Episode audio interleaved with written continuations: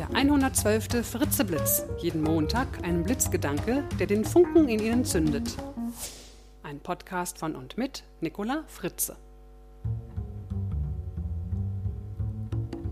Hallo und guten Montagmorgen.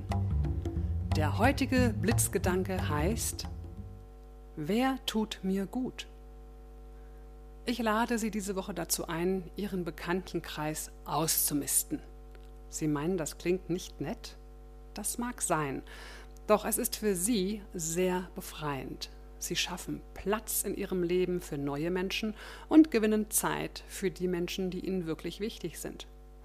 Deshalb prüfen Sie doch mal, mit wem Sie weiterhin wirklich gerne Kontakt haben wollen und auf wen Sie in Zukunft vielleicht lieber eher verzichten wollen, weil er Ihnen eher Energie raubt oder Sie gar runterzieht.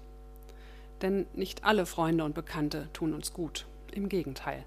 Manche beeinflussen durch ihr Verhalten und die negative Einstellung, die sie stets verbreiten, unser Wohlbefinden so richtig negativ. Unter den Freunden und Bekannten gibt es diese Negativdenker, die dem Es ist ja alles so furchtbar und die Welt geht ganz bald unter Club angehören. Diese Menschen reden ständig von Problemen und Katastrophen und ganz egal, was sie sagen, und sei es noch so positiv, stets fällt diesen Menschen als erstes wieder ein, warum etwas schlecht ist oder warum das nicht geht. Kennen Sie solche Negativdenker? Haben Sie die im Bekanntenkreis?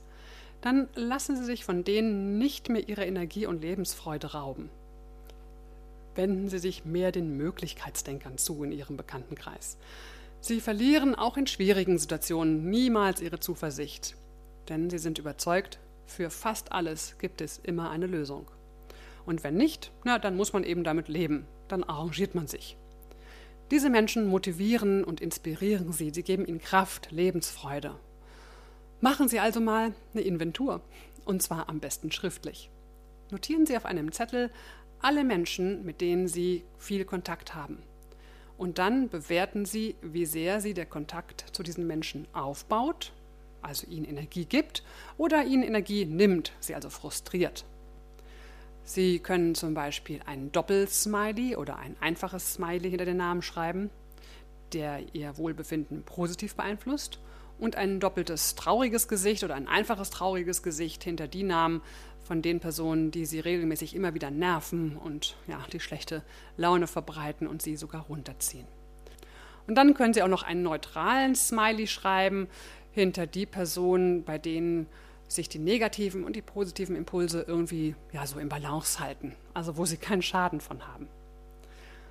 Dann überlegen Sie anschließend bei den Personen, hinter denen ein doppelt trauriges Gesicht oder ein einfaches trauriges Gesicht steht, inwieweit sie den Kontakt zu ihnen reduzieren oder gar beenden möchten und Schrägstrich oder können.